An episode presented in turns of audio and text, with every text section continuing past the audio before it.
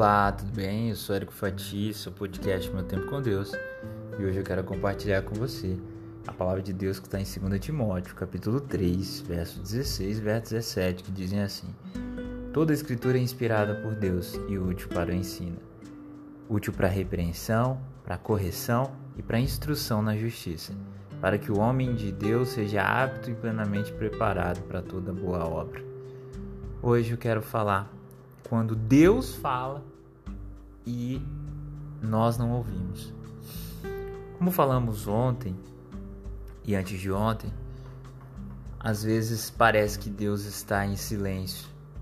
E se Deus de fato está em silêncio, é porque muito provavelmente Ele está nos dizendo espera. Ele se preocupa conosco e Ele tem a solução para todos os nossos problemas. Deus não está desinteressado, pelo contrário, ele cuida de cada detalhe da nossa vida, ele pensa em nós, ele nunca nos abandonou. Mesmo nos piores momentos, Deus nunca vai te abandonar. É o que está em Salmo 139, verso 7, verso 8. E quando Deus fala e a gente não ouve, por vezes acontece de Deus estar tá falando, mas nós não ouvimos. E Deus ele fala de muitas maneiras. Nós precisamos aprender a ouvir a voz dele. É possível que Deus fale literalmente? Sim. Existem vários relatos na Bíblia e também de pessoas que imaginam e creem ter ouvido a voz de Deus. Agora, Deus fala.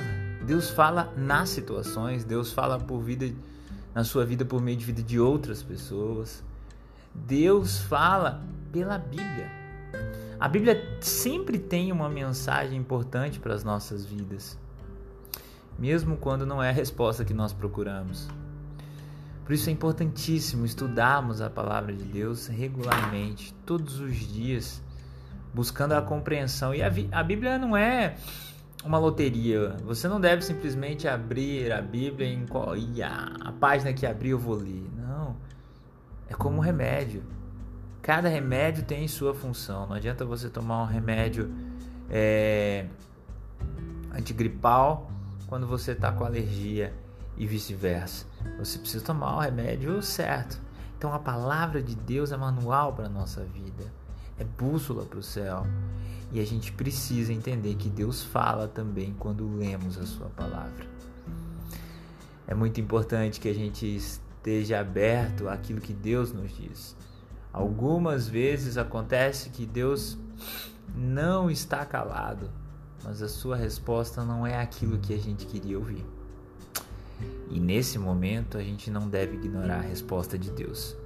Mesmo quando não gostamos do que ouvimos, a gente precisa entender que quando é um direcionamento de Deus, se a gente obedecer, por mais que não seja aquilo que a gente quer, a gente vai ser bem sucedido andar contra a vontade de Deus, vai nos levar a caminhos que provavelmente a gente vai sofrer muito por sermos desinteligentes.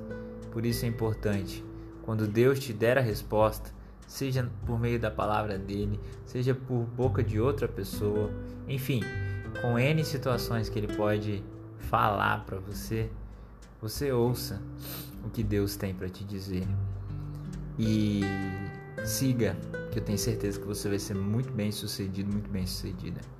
Aquilo que nós precisamos, que a gente tanto pede, nem sempre é aquilo que a gente quer. Aquilo que a gente tanto quer e a gente pede para Deus, pode ser o que a gente não precisa. Então a gente tem que confiar no Pai e saber que Ele tem que é melhor para nós. Ele tem pensamentos de paz e não de mal para nos dar o fim que desejamos. Porém, quando ele vê que o que o filho está pedindo, que a filha está pedindo, não é ideal para o filho ou para a filha ou para o momento, ele vai dizer não. Então, mesmo quando Deus disser não, ouça. Minha filha pede muito doce pela manhã, no café da manhã.